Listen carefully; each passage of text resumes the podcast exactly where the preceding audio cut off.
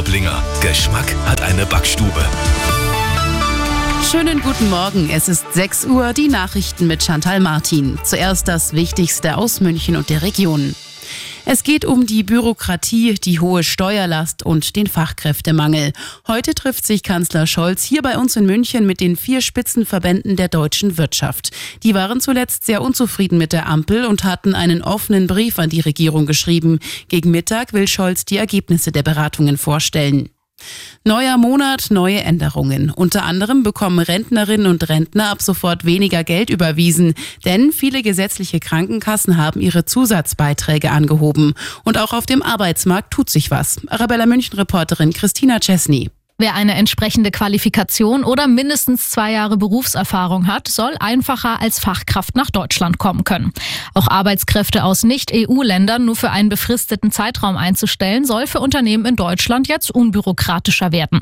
Außerdem startet in diesem Monat schrittweise das Online-Register für Organspenden. Hier soll man sich ab dem 18. März schon als Organspender anmelden können.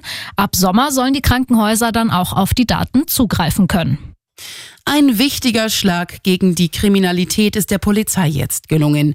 Ermittler haben in ganz Deutschland, aber auch im Ausland verschiedene Objekte durchsucht und dabei Verdächtige festgenommen. Sie stehen im Zusammenhang mit der Online-Plattform Crime Market. Das ist die größte deutschsprachige kriminelle Handelsplattform im Internet. Hier geht es unter anderem Anleitungen zu schweren Straftaten oder Drogen.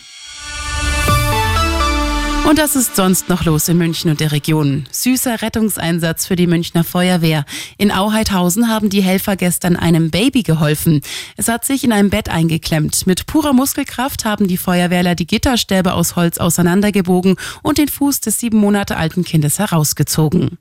Und Strom durch Windenergie gibt's bald in Fürstenfeldbruck. Die Stadt bekommt fünf Windräder. Arabella Lokalreporter Benjamin Kühnel. Das Vorhaben hat der Stadtrat in seiner letzten Sitzung einstimmig beschlossen. Jetzt kann's an die Planung gehen. Wenn alles glatt läuft, werden die Windräder bei Eich und Puch schon in zwei bis drei Jahren gebaut. Der Clou, die Bürger werden wohl finanziell am Erlös beteiligt.